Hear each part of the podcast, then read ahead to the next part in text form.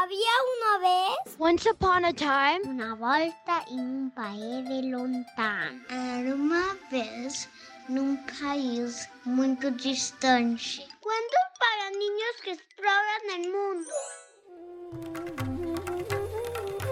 Hola, ¿cómo están? Yo soy Ricky y hoy les voy a contar el cuento de Los granos de arroz.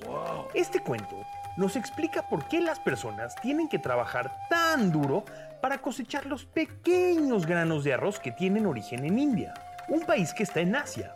En Asia, el arroz es la parte más importante de la dieta. Inclusive, en países como India, China y Japón, desayunan, comen y cenan arroz, mientras que en América sucede algo parecido pero con el maíz. Esto es, había una vez. Comenzamos. Cuenta una leyenda de la India que hace mucho, pero mucho tiempo, las frutas y los cereales eran enormes, sin comparación con el tamaño que tienen ahora. De hecho, eran tan grandes que se necesitaban varias personas para pelar un plátano, sacar de la tierra una papa o cortar los racimos de uvas. Y claro que esto era muy bueno, porque así las personas no tenían que trabajar tanto, Bastaba con que sembraran, cuidaran y cosecharan un pequeño trozo de tierra para obtener suficientes frutos para dar de comer a toda la aldea.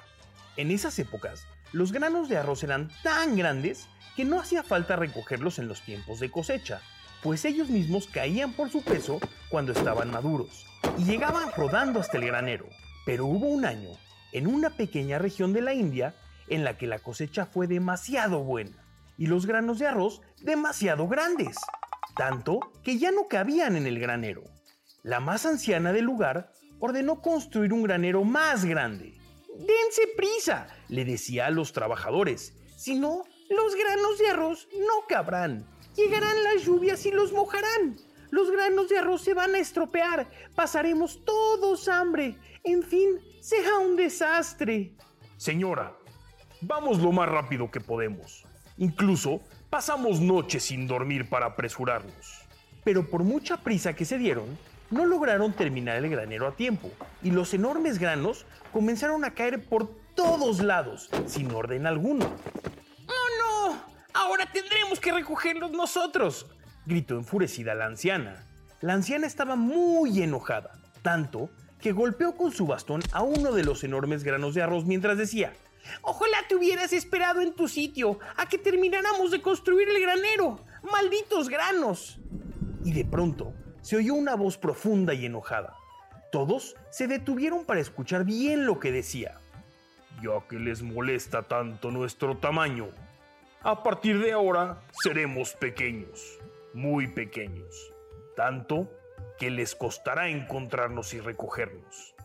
Y el resto de los frutos de la tierra también habían escuchado las palabras de la anciana. Ofendidos por la poca gratitud de la anciana, decidieron también reducir su tamaño. Y así fue como a partir de entonces los granos y el resto de los frutos de la tierra se hicieron pequeños. Los hombres ahora tenían que trabajar largas horas para llevar los granos y frutos a su mesa, sin olvidar ya nunca dar las gracias a la tierra que los alimenta. Y colorín colorado, este cuento de había una vez ha terminado. ¿Te imaginas qué pasaría si las frutas y las verduras en realidad fueran enormes? ¿Cómo harías tú para guardar, preparar o cocinar las frutas y verduras? ¿Cómo se verían las cocinas en un mundo de frutos enormes? Envíanos tus dibujos a nuestro Instagram en arroba podcast-había una vez. Nos vemos en el próximo cuento. Adiós.